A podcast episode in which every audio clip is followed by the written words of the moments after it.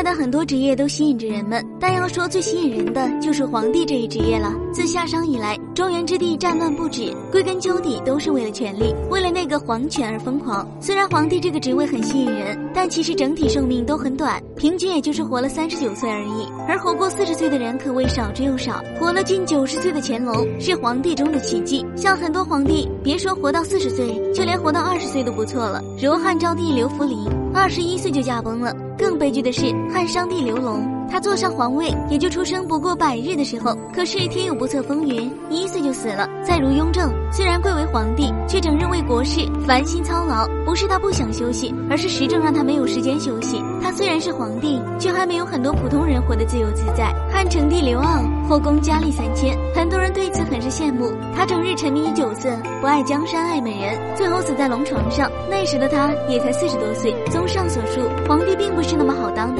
一个很受罪的职业。相反，据统计，太监的寿命普遍要长，不仅要比皇帝的寿命长，甚至要超过古代一般男性的寿命。想必这里面也有诸多原因。若是有时光机能够穿越回到古代，不知大家想做什么呢？当然，太监虽然命长，但还是即使少活几年，相信大家也不想从事这一职位吧。皇帝这一职位虽然命短，但很多人却很想尝试一下，即使只活到二十岁，即使只当一年也值了。